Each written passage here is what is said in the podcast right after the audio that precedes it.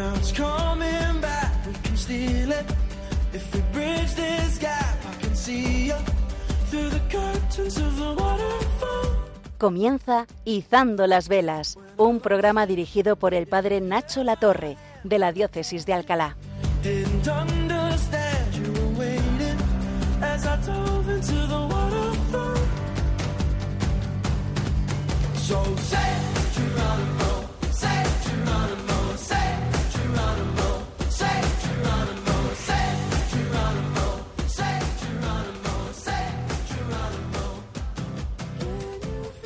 Bienvenidos amigos, tengo muchas ganas de pasar este rato con vosotros. Un saludo muy cariñoso a todos los que estáis en el búnker del coche, dando un paseo con el perrillo, haciendo la plancha o tristemente, y os mando un fuerte abrazo en la sala de algún hospital.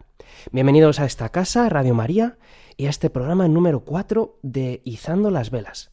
Soy el Padre Nacho y hoy vamos a hablar de quién eres. Sí, sí, de quién eres tú. Porque el ser humano es un ser mm, único y muy complejo, además. Un ser que, siendo siempre el mismo, evoluciona y crece. Un ser que tiene una gran unidad en su mente, en su corazón, una gran potencialidad, pero también muchas dimensiones. Un ser que a veces mm, no podemos llegar a entender, no nos entendemos ni a nosotros mismos. Podemos mal interpretarnos. En programas anteriores hablábamos de ese adagio de San Agustín que decía conócete, acéptate y supérate. Y cuando alguien empieza a dejar pasar al Espíritu Santo a su vida, una de las primeras tareas, en mi humilde opinión, que el Espíritu Santo hace es ayudarte a entrar dentro de ti. Él es como un sabio que te ayuda a adentrarte en las profundidades más oscuras de tu corazón y empieza a ayudarte a que te conozcas con una nueva luz, no ya con tus ojos, aunque son con tus ojos con quienes te conoces, pero con unos ojos que están siendo iluminados por su amor, por su misericordia y también por su verdad. Por eso el Espíritu Santo muchas veces de las primeras cosas que empieza a ver es empieza a hacer es a mostrarnos qué sentimos, qué pasa por nosotros, nuestra historia, nuestras heridas, nuestros miedos, nuestros complejos, pues cómo somos, qué es lo que hemos hecho. Esto a veces nos asusta o incluso podemos llegar a sentir que estamos retrocediendo en el camino de la fe. Y es una falsa sensación porque, como digo, lo que está haciendo el Espíritu Santo es revelarte, mostrarte, ayudándote a profundizar en todas esas oscuridades que antes, sin su luz, éramos pues eh, incapaces de abarcar, de conocer, de entender bien.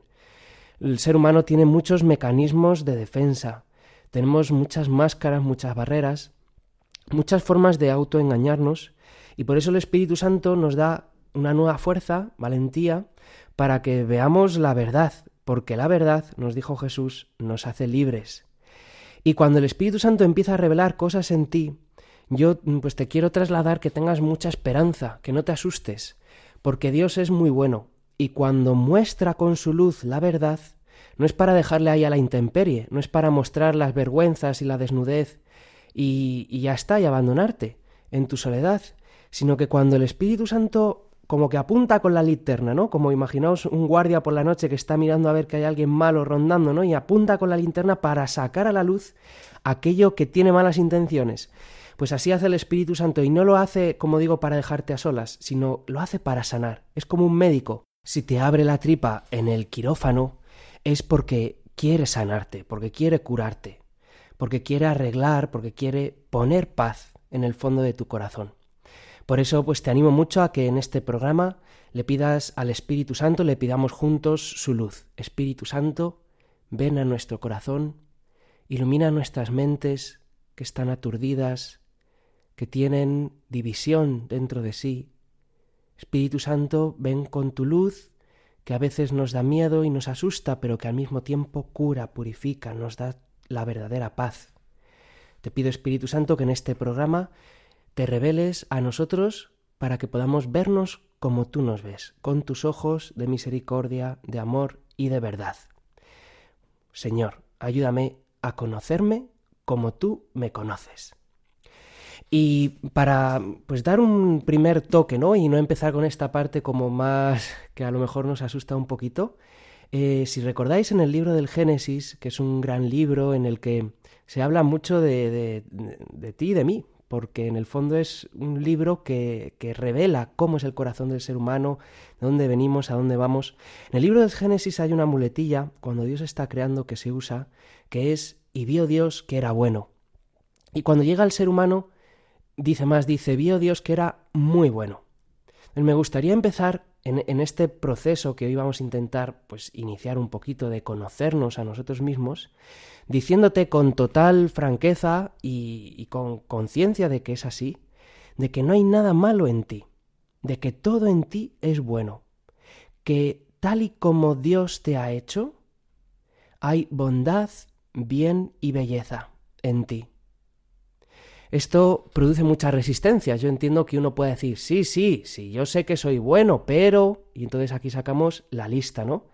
Pero de alguna manera es como que no le permitimos al mismo Señor decirnos que, que Él nos ama y que nos ama tal y como somos. Y creo que si uno no tiene experiencia del amor de Dios incondicional, ahora, aquí, en este instante, sin habértelo ganado, sin merecértelo, efectivamente sí, con muchos peros que después nos enseguida nos salen y que son, eh, digamos, objetivos en, en, cosas que uno ve que, que no, ¿no?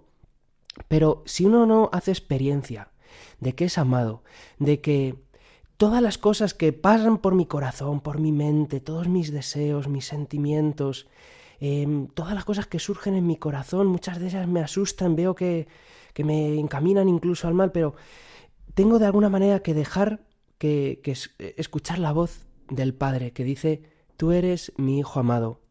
Y tenemos que partir, ¿no? Como cuando uno construye un edificio, los cimientos son importantísimos. Tenemos que partir de la base de que Dios nos ha creado bien, de que no hay nada malo en nuestra esencia, en nosotros, de que todo en nosotros no solamente es bueno, es muy bueno, que el Señor te ha creado y que Él pues te ha puesto, te ha hecho de una manera, te ha modelado.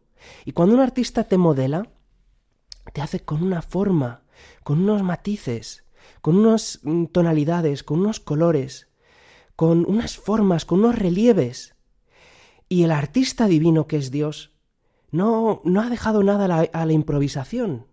No es que, no, yo humildemente que soy bastante torpe para todas estas cosas, pues hago un dibujo y, digo, y, no, y, digo, no, he hecho este urapat y luego lo, excuso, ¿no? Bueno, pues es que es un lunar, ¿no? Eh, un manchón que me ha salido ahí, ¿no? Porque, bueno, pues vamos a justificar, ¿no? Pero es que el artista divino no da mmm, puntada sin hilo. Eh, no hay ninguno de los detalles de ti que hayan quedado, mmm, digamos, a la improvisación sino que hay una voluntad, y una voluntad buena, bonita. Hay algo de bello, de hermoso en todos tus rasgos, en tus facciones. Estoy hablando de la parte física, corpórea, de esas cosas que no nos gustan, ¿no? Y se habla mucho de estos temas. Y tristemente, mm, pues solo desde un, un plano de vista humano, ¿no? Qué hermoso es que, que, seamos conscientes, ¿no? De que hay una voluntad, de que no es simplemente que somos buenos porque nos decimos a nosotros que somos buenos, no, es que no hay un azar en, en, cómo eres físicamente. No hay un azar en tu personalidad más profunda, en tu yo más auténtico y genuino. Hay un plan divino de amor. Dios te ha creado así. Dios te ama así como eres. Y si no partimos de, de esto, ¿no? De conócete y acéptate. Y obviamente, pues cuando yo estoy diciendo esto, salen muchas objeciones, ¿no? En la mente, en el corazón. Pues mira, te voy a decir una cosa, incluso tus objeciones a esto que te estoy diciendo, de que no hay nada malo en ti, de que todo en ti es bueno, esas objeciones también son buenas. Está bien que surjan esos recelos, eh, que surja ese pero, ¿no? Que uno se dice a sí mismo. Uno empieza a descubrir en su ser como que hay muchos personajes muchas voces que me van hablando y que son yo, ¿no? Esto no se trata de, un trastorno de personalidad múltiple, de que me estoy volviendo loco, sino que la experiencia cotidiana, en el día a día, esto te pasa a ti y te pasa a mí y le pasa a todo hijo de vecino, como se suele decir, es que hay como muchas voces dentro de mí y muchas voces que aparentemente eh, pueden resultarme contradictorias. Muchas voces que me dan miedo, muchas voces que me asustan, que me llevan al mal también. Estamos... Mm, y, y, esta es la experiencia del libro del Génesis, de que a pesar de que hemos sido creados buenos, también el libro del Génesis nos dice que por dentro estamos divididos, que hay una división. ¿No habéis experimentado nunca, no sentís como que hay una guerra interior en el corazón? Una guerra que ninguno de nosotros hemos decidido mm, entablar, pero en la cual nos vemos inmersos. Es lo que sucede en la mayoría de las guerras. Eh, la mayoría, por no decir el 99,99% de, de la gente que participa en una guerra no ha decidido entrar en esa guerra, sino que son unos poquitos los que lo han decidido. Pero todos los demás ciudadanos de ese país, de esa región, se ven inmersos en ella. Y uno no puede ponerse una venda en los ojos y decir no hay guerra. O yo es que no quiero la guerra, ya, pero es que mira, es que te están cayendo bombas, es que tienes soldados en tus calles, que tienes que hacer algo, ¿no? O no puedes negar, ¿no? No puedes hacer la técnica de la, del avestruz. Hay una guerra en nuestro corazón, eso es así. Pero es muy importante partir de que no estamos corrompidos, de que no somos seres corruptos. Ha habido una visión en, en algunos campos del cristianismo inconsciente, a lo mejor ni siquiera teórica, en la manera de, de educar y de educarnos, por la que hemos mmm, como dado por hecho que somos seres corruptos, de que los niños son corruptos, de que eh, ¿no? Se dice mucho, la, hay filósofos que han dicho el, el, el, hombre es un lobo para el hombre, ¿no? A veces nos han podido educar así, incluso uno puede tener esa visión de que en el fondo somos malos, en el fondo soy malo, en el fondo eh, soy un desastre, en el fondo, y yo me voy creando eh, esa imagen de mí y de los demás, ¿no? Y esto no es la visión cristiana. No es lo que la Biblia nos enseña ni lo que la Iglesia nos transmite. Lo que nos dice el catecismo es que eh, hemos sido creados a imagen y semejanza de Dios. Y dice el catecismo de una forma así teológica que somos capaces de Dios. Eh, me gusta a mí decir mucho que estamos heridos, pero no estamos corrompidos. Por tanto, mmm, tenemos que partir de esa base positiva, buena, de bondad, de potencialidad. Y el Señor lo que ha venido a hacer es a sanarnos, por supuesto que sí. Y todas esas voces que tenemos de miedo, ansiedad, crítica, celos, molestia, el otro me fastidia, me canso, ya no quiero amar, estoy harto, ¿no? Eh, también esas voces, digamos, de, de locura, de diversión, de dejarme llevar, de despreocuparme, de ya estoy harto, de voy a decir cuatro cosas, ¿no? Son tantas y tantas voces que tenemos dentro, esa voz que es mm, súper sensible, que todo le afecta, esa voz que, que se fija en los pequeños detalles, esa voz interior que está deseando, ¿no? Que, que, alguien le mire, esa voz interior que le brillan los ojos cuando pasan pues cosas hermosas, son como diferentes partes de mí que tengo que aprender a integrar, tengo que aprender como a bailar, ¿no? En el, en el baile se ve mucho cómo los distintos se integran y forman una armonía. El pecado, ¿qué es lo que hace? Dividirme, que todas esas partes pues eh, generen una guerra interior. En el Evangelio hay un, hay un pasaje que es e, ese hombre, ¿no? Que está endemoniado y que le preguntan, ¿tú cómo te llamas? Y dice, me llamo Legión porque somos muchos. No estoy negando aquí la parte, digamos, eh, espiritual, demoníaca, pero sí que a través de ella eh, voy a un plano más psicológico, más interior, ¿no? Eh, nosotros somos así muchas veces, tenemos división. Y entonces resulta que mm, muchas veces mm, quisiera ser bueno, pero siento cosas malas. Eh, me he propuesto hacer el bien, pero no puedo. Eh, tengo como mucha división, incompatibilidad tengo defensas, eh, deseo lo malo, pero al mismo tiempo quiero el bien. Así habla de esto también un poquito San Pablo. Tengo curiosidades hacia cosas que digo, no, pero esto no puedo tener curiosidad, ¿no?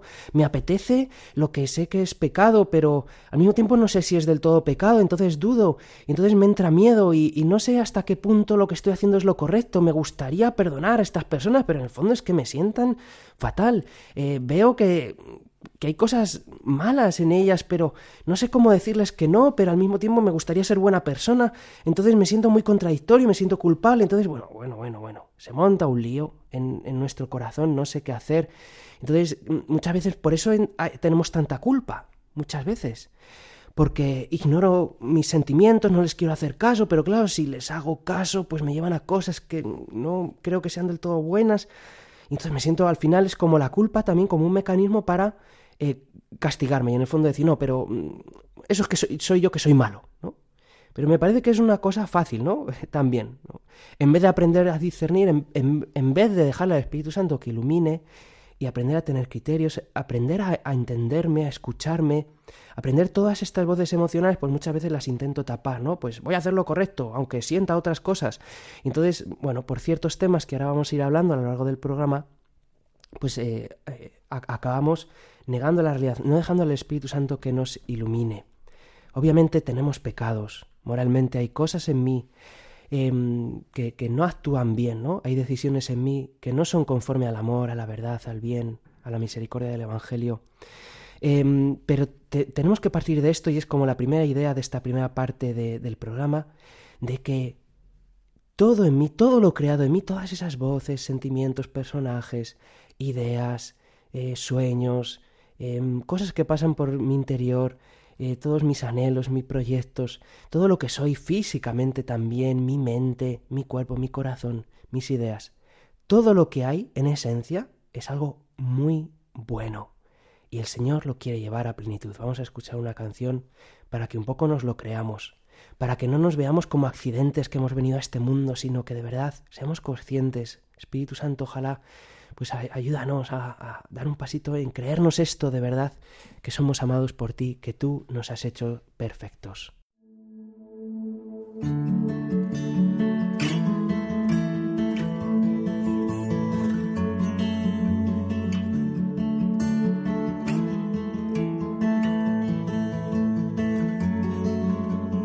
¿Cuántas veces le he preguntado la razón de mi existir?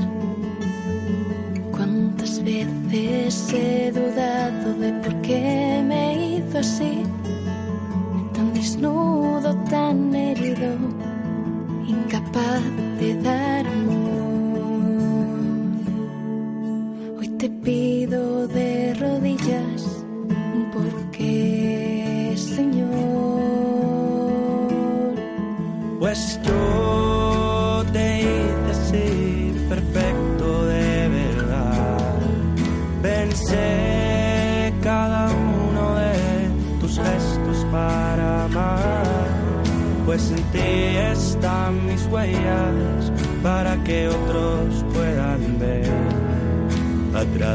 de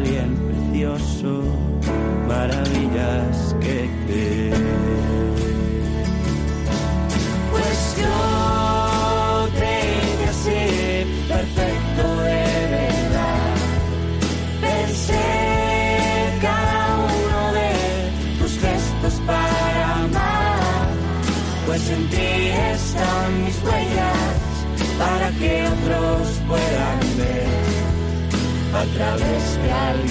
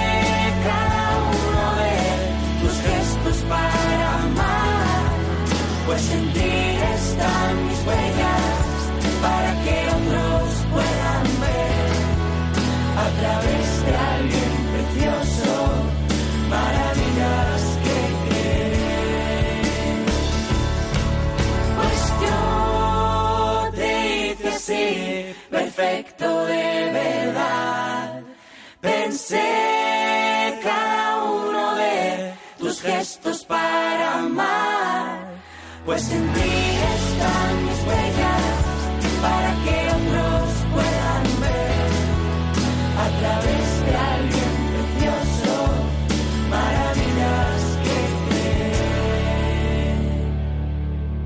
creer que tú eres mi reflejo.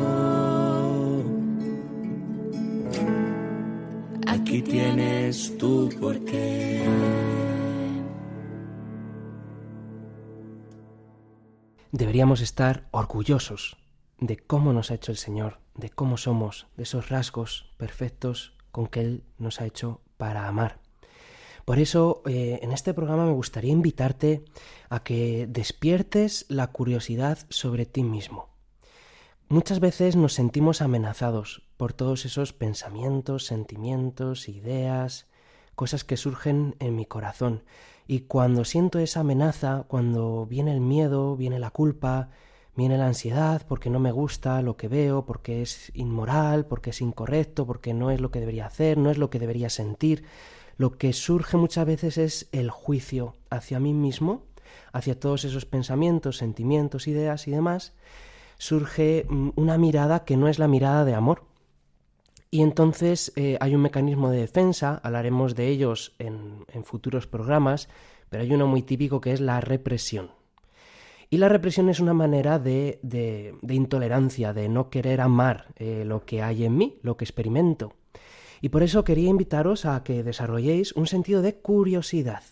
No estoy hablando aquí de mm, tolerar cualquier cosa, de permitir mm, cualquier sentimiento, de simplemente dejarse llevar. Obviamente nosotros no somos animales eh, que simplemente se rigen por sus instintos. Gracias a Dios tenemos una cosa que el Señor nos ha dado, que es la gran capacidad de la libertad. Pero con esa libertad eh, que Dios te ha dado, pues tú también tienes que aprender a conocerte y a gestionarte. Pero para hacer eso tienes que saber qué es lo que tienes que gestionar, tienes que tener una cierta curiosidad para saber, para hacerte la pregunta, ¿por qué siento lo que siento? ¿Por qué me apetece algo que considero que es malo? Em, esto sucede igual que en una familia, ¿no? Si en una familia a uno de los miembros no se le escucha, hay dos opciones. Ese miembro de la familia o empezará a gritar más alto, empezará a, tener más, ¿no? Pues querer eh, controlar más, querer imponerse más, querer, em, ¿no? Pues sobresalir sobre las demás voces o se empezará a hacer pequeñito, pequeñito, pequeñito, lo hará débil y entonces ese miembro de la familia quedará anulado, será como que no estuviera. Y la familia perderá a uno de sus miembros y por tanto perderá algo que a la familia le hace mejor. Eso mismo pasa con pues, ciertas cosas que tenemos en nuestro corazón, en nuestra mente, cosas muy complejas, muy difíciles muchas veces, que son muy inconscientes y que son pues, complicadas, pero que están ahí. Si están ahí es porque Dios las ha puesto. Y, entonces, ¿qué es lo que tenemos que hacer con ese miembro de la familia? Pues por un lado, él no puede tomar el control absoluto, ¿no? No puede ser que un niño de, siete años sea el que mande en casa. Sería una locura, ¿verdad? Pero tampoco puede ser que ese niño no sea escuchado, que ese niño no sea atendido, que ese niño se le guarde como a Harry Potter en la guardilla y que ahí se le deje abandonado, porque entonces la familia perderá una riqueza. Muchas veces hacemos eso nosotros con los sentimientos con nuestras sensibilidades, ¿no? Y entonces, pues ellos empiezan a tomar más fuerza, no sé si habéis experimentado muchas veces que tú quieres, no sé, no dejarte llevar por celos, por ira, por lujuria, por mm, cosas que te turban, que te molestan, que no te gustan de ti mismo. Y entonces cuanto más te reprimes, pues tienes épocas, ¿no? Que aguantas, que aguantas, entonces te sientes mm, súper orgulloso porque mira, he aguantado esta época. Pero ¿qué es lo que pasa? Que si tú estás simplemente reprimiendo, antes o después eso va a explotar. Es como una tetera que tú la tienes tapada y pues sí, pues aguantará tapada y ahí empezará a hervir por dentro, pero llega un momento que eso pega un petardazo que, explota. Mm, esto pasa muchísimo, a lo mejor tenéis experiencia pues con determinados pecados, ¿no? Pues que uno está eh, aguantando, aguantando, no caer en este pecado, no caer en este pecado, pero de repente pues tiene una caída, una recaída, vamos a decir. Y entonces, pues uno se siente súper culpable porque mira que, que, yo qué sé, pues que le he pegado una voz a los niños, porque he caído en este vicio, porque me he dejado llevar, y uno no se lo explica, ¿no? Es como, jolín, con todo el tiempo que yo ahí aguantando, con ¿no? lo bien que había conseguido, pues durante todo este tiempo hacerlo, y no me explico cómo he podido caer otra vez. Y entonces me voy a confesar, me siento súper mal, pero bueno, pues me vuelvo a aliviar, vuelvo a empezar. Y así hasta la siguiente. Y esto es pues como el cuento de nunca acabar, es como el día de la marmota, porque estoy así una y otra y otra vez, ¿no? entonces le pregunto a Dios, y Dios, ¿por qué no me quitas esto? ¿Por qué no me haces que ya no sienta estas cosas? ¿Por qué no me quitas esta tentación? ¿por qué no le has preguntado al Espíritu Santo qué significan esos sentimientos? ¿Qué significan esas tendencias que tienes? ¿Por qué te apetece eso que está tan mal? ¿no? A lo mejor mm, con la represión no estás consiguiendo lo que quieres a largo plazo. Lo que estás haciendo es posponer tu problema. La represión es muy fácil porque es mi mecanismo, es mi manera. Lo hago yo, con mis puños, con mis fuerzas.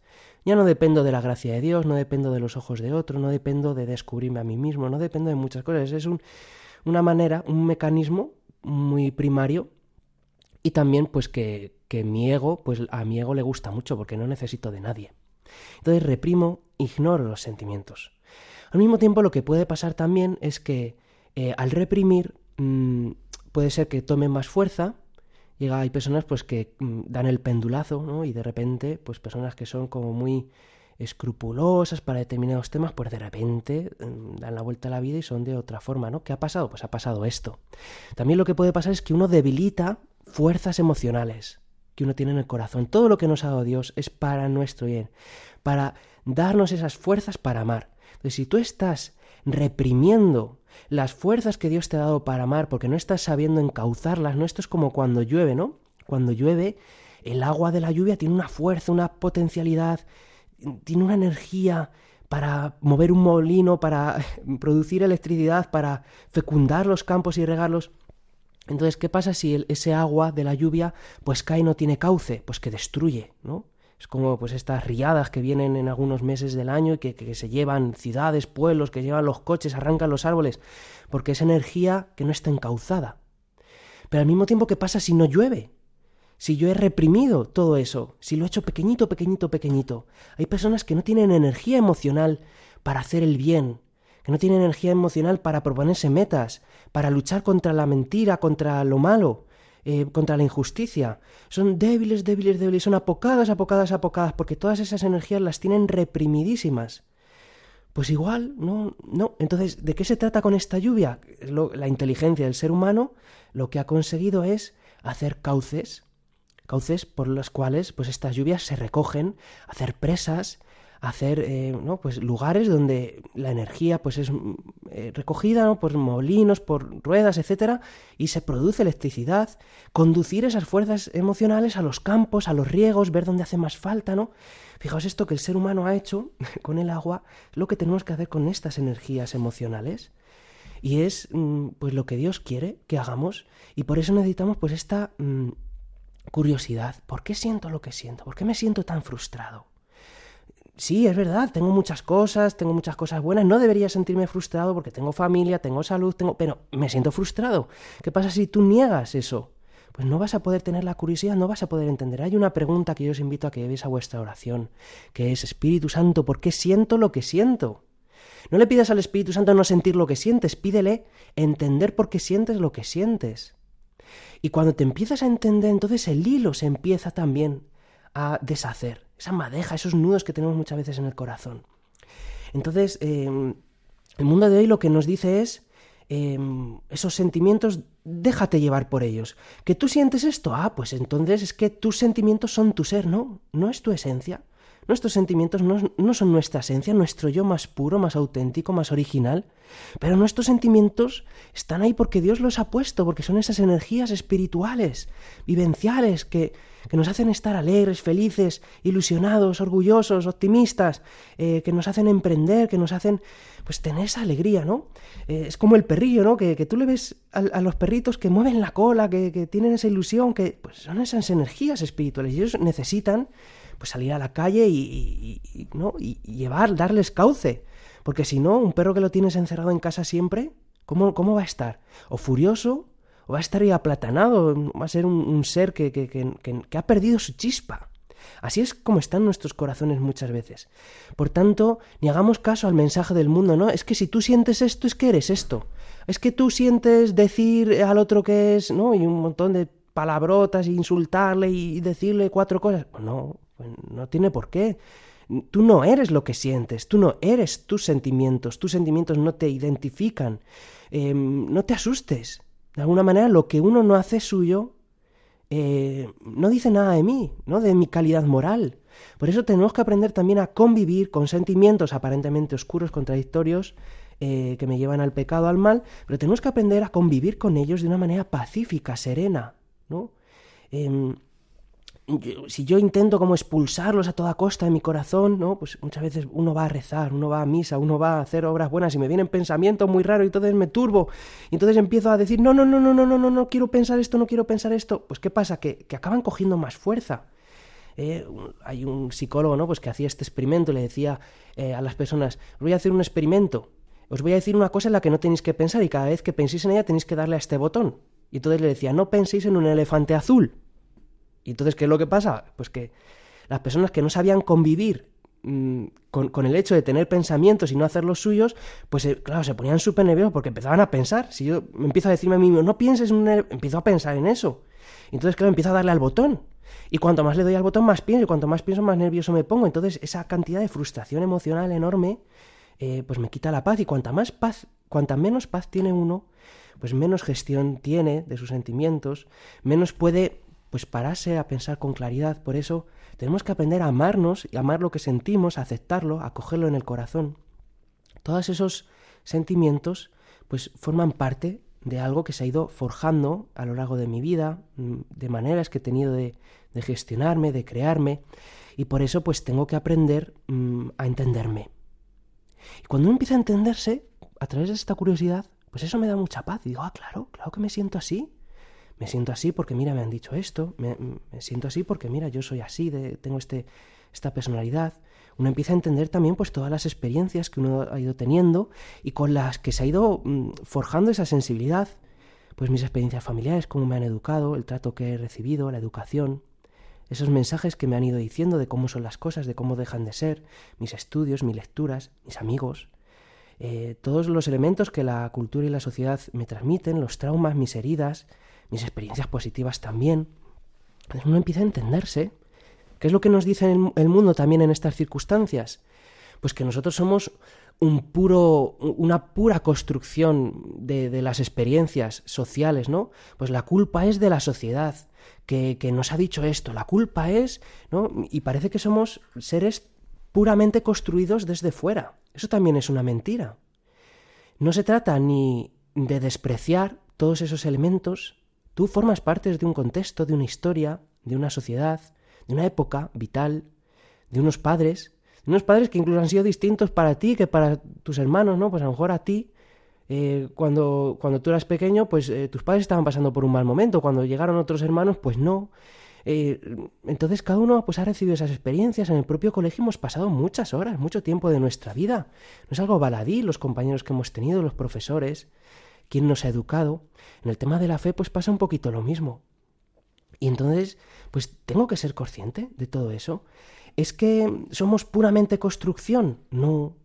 Tenemos una esencia. Dios nos ha creado con unas capacidades, con cosas objetivas, con un alma, con una inteligencia, con una libertad. Hay cosas que están en lo profundo de mi corazón. La huella de Dios está en mí.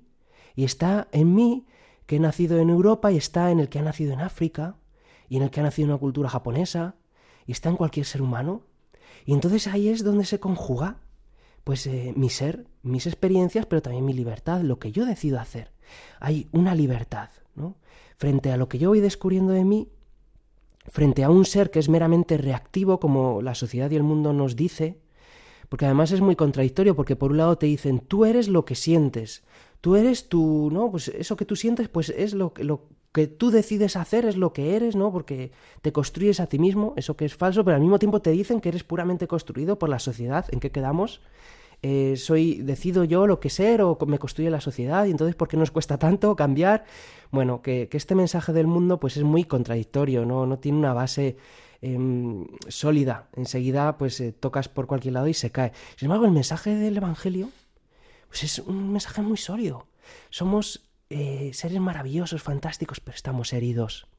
Y como estamos heridos, resulta que lo que es en sí mismo bueno, pues resulta que a veces, muchas veces, no, nos hace sufrir, ¿no?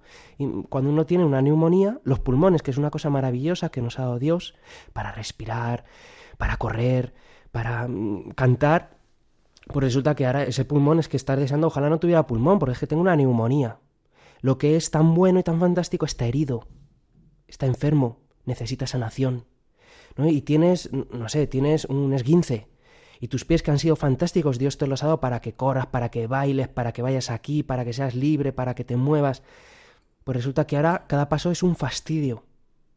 Entonces, ¿qué, ¿cuál es la solución? ¿Nos, ¿Nos, amputamos los pies? No. Eh, ¿Cuál es la solución? ¿Que eres un ser cojo? Ah, no, pues tú es que tu esencia es ser cojo. No, tu esencia no es ser cojo. Pero estás herido. ¿Cuál es la solución? Sanar. Sanar.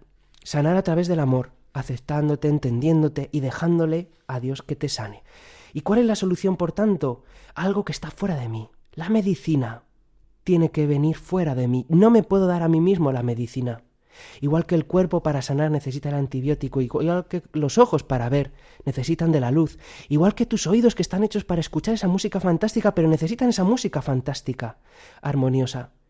Necesitamos de fuera lo que nos va a dar la felicidad, el bien, la verdad. ¿Qué es lo que hace el pecado muchas veces? Encerrarme en mí mismo. Encerrarme en mí mismo y me quiero salvar a mí mismo con mi esfuerzo. Entonces esta libertad maravillosa que Dios te ha dado, ¿qué pasa? Pues que puedes caer en el voluntarismo. El voluntarismo es cuando yo doy tanto peso a mi voluntad, ¿no? Como si yo fuera un ser autónomo independiente que me salva a mí mismo. No, necesitas del otro, necesitas del Señor, necesitas de la familia, necesitas de amigos, necesitas del psicólogo, necesitas de la iglesia, de la comunidad que te rescata de tus oscuridades, que te ayuda a, que te entiendas a ti mismo, a que tengas esos ojos hacia ti, a que todas esas teorías fantásticas que te las sabes de memoria, sí, sí, yo estoy de acuerdo que el catecismo te lo sabes, que sabes lo que es bueno, lo que es correcto, lo que es moral, todo eso ya te lo sabes, pero para que eso que está en tu cabeza baje al corazón y no caigas en estos sesgos voluntaristas o racionalistas, ¿no? racionalismo pues sería eh, hacer consistir Mm, querer intercambiar mis sentimientos por mi razón, ¿no? Y entonces yo niego todos mis sentimientos y empiezo a mirar las cosas solo con las gafas de lo que es verdad y lo que no es verdad, como unas gafas de la mentira verdad. Porque esto es lo que importa, ¿no? Aunque sea a costa de matar mi sensibilidad, de matar mi empatía, de matar mi comprensión. Se trata de como eh, simplemente decir, no, pero yo sé lo que es lo correcto, ¿no? Y ya está. Como si la formación fuera la única solución a pues todas las contradicciones y todas las heridas que tenemos en nuestro corazón. Entonces, estas personas pues se creen que si la gente conociera el catecismo, si la gente conociera lo que es bueno y lo que es malo, si la gente supiera esto que yo sí que sé, pues entonces la gente cambiaría, ¿no? O si hubiera más educación, no, es que estamos muy heridos en nuestra sensibilidad. Es que nuestra voluntad es súper importante, tienes la libertad, pero es insuficiente si no hay una gracia. Una gracia. ¿Qué es la gracia? es el amor incondicional que nos da el Señor. Es el amor al que también nos llama Dios eh, que tengamos hacia nosotros mismos. Es el amor que quiere que vivamos en nuestras comunidades. Es el amor incondicional que Dios quiere que practiquemos en nuestras familias. Es ese amor el que nos rescata, el que mueve el universo, el que hace que tengamos esas fuerzas para ver con otros ojos, para sanar nuestras heridas, para pedir perdón, para tener otra vez fuerza de voluntad. Vamos a escuchar una canción que nos ayude un poquito a pedirle al Señor que todas estas cosas que tenemos en nuestra cabeza bajen al corazón, que seamos conscientes de que todas las teorías del mundo no hacen nada si no cambian el corazón, si esa sensibilidad que yo tengo, que, que es esa fuerza para el bien, no es tocada por la gracia, si no me aprendo, si no me conozco, si no voy viendo que todo tiene un sentido, pues va a ser muy complicado. En la última parte del programa entraremos a ver cosas más concretas para darnos alguna pista más. Mientras tanto, vamos a escuchar de la cabeza al corazón del grupo tuyo.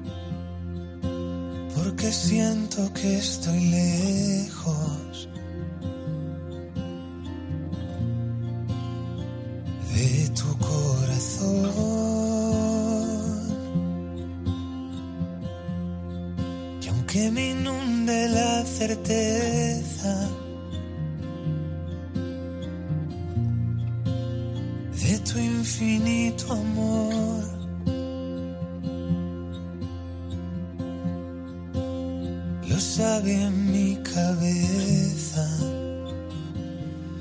pero se le olvida el corazón. Convénceme, Señor, de que tu amor no se merece y llévame de la cabeza al corazón. Tu amor es más grande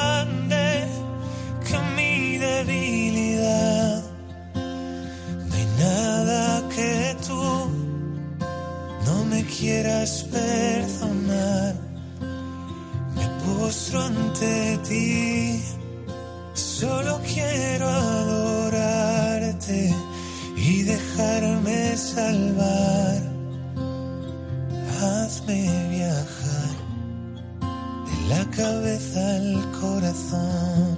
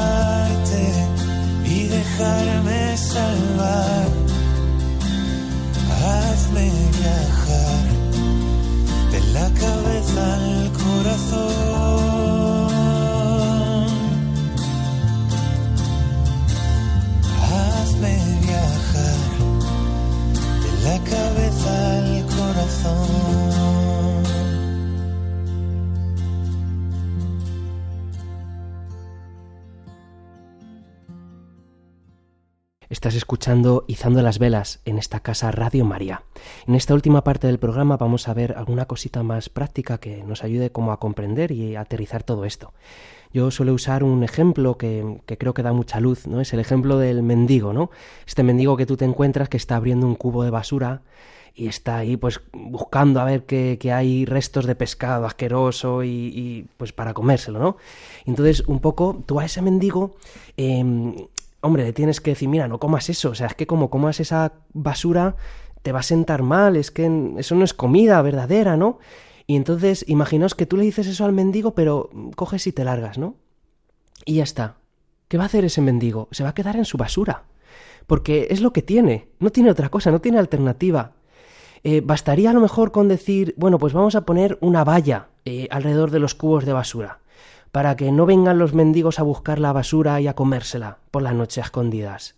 ¿Bastaría con eso? Bueno, pues sí, vas a conseguir que el mendigo no se coma la basura, pero encontrará otras basuras. o se morirá de hambre. Pero ¿qué es lo que necesita ese mendigo?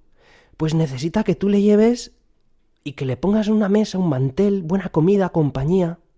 Y te aseguro que no le va a apetecer el pescado podrido del contenedor, porque le estás dando lo que de verdad su corazón está buscando. Eso mismo pasa muchas veces con los pecados, o con esos sentimientos que experimentamos tan feos o que no nos gustan. Es como que yo simplemente le digo a mi corazón como al mendigo, pues no sientas esto, o no hagas esto, o, o entonces utilizo meramente la represión. Le pongo una valla. No mires, no toques, no pienses, no sientas. ¿Qué es lo que pasa? Que ese mendigo o buscará otras porquerías que comer o saltará la valla. Y tendrás esas caídas, ¿no? ¿Qué es lo que necesita tu corazón? Esa es la pregunta que te tienes que hacer cuando tengas esos sentimientos tan fuertes. ¿Qué es lo que de verdad necesita mi corazón? ¿Qué es lo que de verdad está deseando mi corazón? Porque eso es lo único que me va a satisfacer. Y uno experimenta cuando se come la basura después el, el dolor de tripa. Experimenta el vacío cuando te has dejado llevar simplemente, cuando has dado cuatro voces, cuando te has dejado simplemente pues llevar por esos sentimientos de celos, de, de, soberbia, de, de, pues, de dejadez, de pereza, de lujuria, de lo que sea, uno luego siente el vacío tremendo, el dolor de tripa. Pero si tú no le das a tu corazón lo que necesita, seguirá frustrado, seguirá hambriento. Y eso pues no es simplemente dárselo de una manera puntual, sino que tu corazón aprenda a buscarlo, a gustarlo, a saborearlo. Pues como cuando muchas veces un enfermo tú le das comida buena, pero le sabe mal, ¿no? Porque su paladar está enfermo, necesita sanar, ir comiendo poco a poco y, entonces se vuelve a despertar el hambre verdadero, empieza a saborear la verdadera comida. Eh, entonces no nos podemos fiar de todo lo que sentimos, porque cuando uno está enfermo no, le apetece comer, pero necesita comer. Muchas personas tienen escrúpulos, no, es que yo es que no siento que tenga comulgar, pero tienes algún pecado grave. No, pero es que me siento que no sé qué. No, pero necesitas comulgar en ese caso. Aquí habría casuística para mucho, ¿no? Pero es importante a escuchar lo que dicen nuestros sentimientos, pero no a validarlos de manera automática siempre.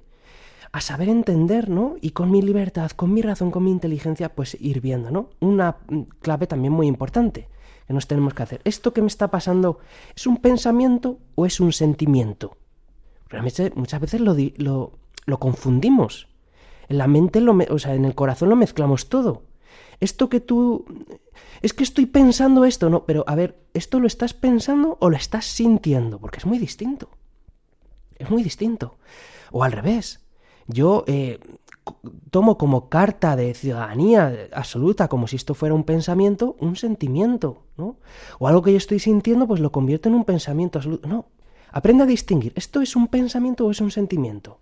Los pensamientos son perdón, los sentimientos son mucho más eh, reactivos. De alguna manera, los sentimientos, sobre todo sencillos, simples, pues son reacciones emocionales a cosas que me pasan, me pegan. Pues cómo me siento enfadado, obvio, ¿cómo me voy a sentir? Eh, ¿Me ha pasado algo? Pues me entristezco. ¿Me cuenta una buena noticia? Me alegro. Los sentimientos primarios, pues son así, son sencillos.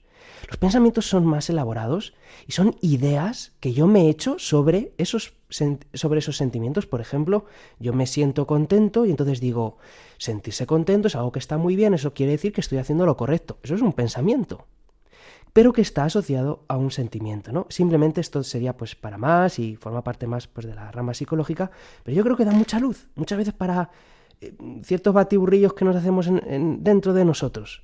¿Esto es un pensamiento o esto es un sentimiento? Y en función de eso, ver. Los sentimientos yo los tengo que aceptar porque me vienen como vienen. Y tengo que ver qué, qué hay detrás, ¿no? ¿Por qué siento lo que siento? Los pensamientos los puedo evaluar con más criterio. Puedo ser eh, más juicioso con ellos porque puedo decir, ¿este pensamiento es verdad o es mentira? Aquí los creyentes que creemos en la verdad, que es Jesús, y que Jesús ha dicho que la verdad nos hace libres. Muchas veces me viene un pensamiento, esto es un desastre. Entonces yo puedo decir, evaluar ese pensamiento. Ese pensamiento de esto es un desastre, ¿cómo me hace sentir mal, fatal? Bueno, ese sentimiento pues es el que es. Tengo que aprender a escucharlo y verlo, ¿no? Pero voy un paso más atrás. ¿Y por qué siento esto? Porque estoy pensando que esto es un desastre. ¿Y esto qué, qué es un desastre? ¿Esto es verdad así? ¿Es, es verdad eh, absoluta y total? ¿Es un desastre? O, a ver, en una circunstancia dura, difícil, esto que ha pasado no está bien, está haciendo daño a estas personas, esto que me han dicho, esto que ha pasado. Pero esto es un desastre absoluto y este es un cataclismo y este es el fin del mundo. No, muchas veces tenemos pensamientos muy radicales, pensamientos muy absolutos, muy de blanco y negro. Pero eso no es la verdad. La verdad, los ojos de Jesús, ¿cómo ve Jesús esta circunstancia? ¿Cómo ve Jesús esta persona? ¿Cómo te ve? Entonces uno puede reevaluar esos pensamientos y decir, ay no, ojo, es que esto no es tan así, ¿no? Es una pequeña clave, como digo, esto daría para más. Muchas veces pues uno no es capaz mucho de hacer este ejercicio. Y por eso pues a veces uno necesita un terapeuta, uno necesita hablar las cosas con alguien que me ayude, con un amigo, con tus padres. Una pista que nos puede ayudar mucho. Estos sentimientos que estoy teniendo, ¿son objetivos? ¿Son ¿Están respondiendo a algo de la realidad? ¿O están respondiendo a alguna cosa que yo no sé muy bien todavía qué es, pero que no es algo de que haya pasado, objetivamente? ¿Son proporcionales a lo que me está pasando? ¿O son exagerados? Es decir, uno pues a lo mejor se enfada porque le han hecho algo, pero ¿este enfado tan grande, tan fuerte? ¿Es proporcional a lo que me han hecho? No. Ah, pues entonces a lo mejor es que este enfado está trayendo algo más. ¿Es congruente? Es otra pregunta que hay que hacerse. Quiere decir, no solamente si es proporcional, si no es congruente. Por ejemplo, si a ti te pasa algo bueno y te sientes triste, eso no es congruente. Cuando te pasan cosas buenas, lo normal es sentirte contento. Pero si te estás sintiendo mal o triste, ahí hay algo más. Cuando tú veas que no hay proporción en tus sentimientos o no hay congruencia, es que hay algo más. Y entonces voy a terminar en estos minutitos que me faltan poniendo un caso práctico, por si os ayuda. ¿no? Esto es un caso que, que, podría ser la vida misma, pero que está modificado de la realidad para que nadie pues eh, dé a entender. Pues vamos a suponer que hay un padre de familia que se llama Javier, me lo estoy inventando, pues que eh, eh, durante la semana los niños estaban portando mal en casa y ha tenido un brote de ira tremendo, les ha gritado, les ha insultado, les ha zarandeado, casi violencia llegando al extremo física. Y claro, mm, y era porque estaban, bueno, pues no habían recogido una cosa, digamos, medianamente normal, ¿no? Claro, pues este Javier estás súper culpable, qué es lo que he hecho, qué es lo que ha pasado, se va a confesar, es que tal, me siento mal, es que mm, la ira, no sé qué. Bien, todo eso perfecto, pero Javier empieza a hacerse preguntas. Oye, ¿por qué estaba tan enfadado? ¿Por qué he respondido de esta manera? ¿no? Entonces Javier empieza a darse cuenta, ¿no? De que lleva mucho tiempo frustrado en el trabajo, de que ese día sus jefes le han humillado, él se lo ha tenido que callar, no ha podido responder, y que se ha ido con eso a casa y luego además pues se ha dado cuenta de que, claro, que cuando él era pequeño y su padre decía se recoge, él recogía. Y él se fastidiaba y reprimía todos los sentimientos que él tenía como niño de seguir jugando.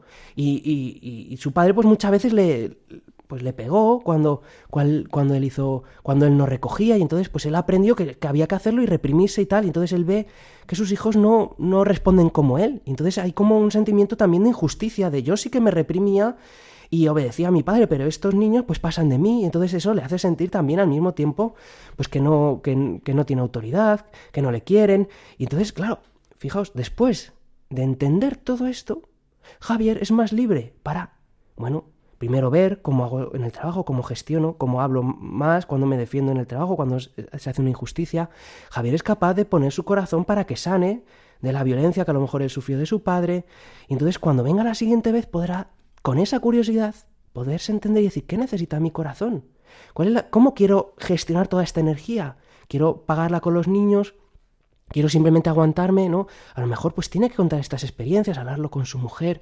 Entonces todo eso le va a ayudar, con la ayuda de la gracia, a amarse, a sanarse, a ver pues cómo quiere perdonar a su padre, con la ayuda del perdón, de la gracia, de la sanación, pues tener otra fuerza, poder mirar de otra manera a sus hijos, poder saber ponerle límites, para él ayudar a sus hijos al mismo tiempo a gestionar su corazón. Bueno, esto como digo, pues es mm, más complejo siempre de, lo que puede parecer, pero al mismo tiempo, pues con claves, con mm, podemos gestionar el barco de nuestro corazón, del cual el Espíritu Santo quiere soplar muy fuerte para llevarte al amor. Hemos llegado al final del programa. Os recuerdo que podéis mandar vuestras cuestiones, vuestras dudas, planteamientos al correo electrónico que tenemos izando las velas arroba, arroba radiomaria.es, izando las velas minúsculas arroba radiomaria.es. Y sin más, pues em, hacemos una oración al Espíritu Santo y nos vemos en el siguiente programa. Espíritu Santo, te pido que nos ayudes con la luz de la verdad a conocernos más, a saber qué es lo que desea nuestro corazón. Ayúdanos a guiarnos, danos fortaleza, danos humildad, ayúdanos a que esas fuerzas emocionales despierten para el bien, para la verdad, para la alegría. Que Dios os bendiga. Amén.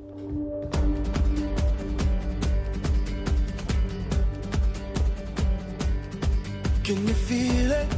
Now it's coming back. We can steal it. If we bridge this gap, I can see you through the curtains of the waterfall. When I lost it,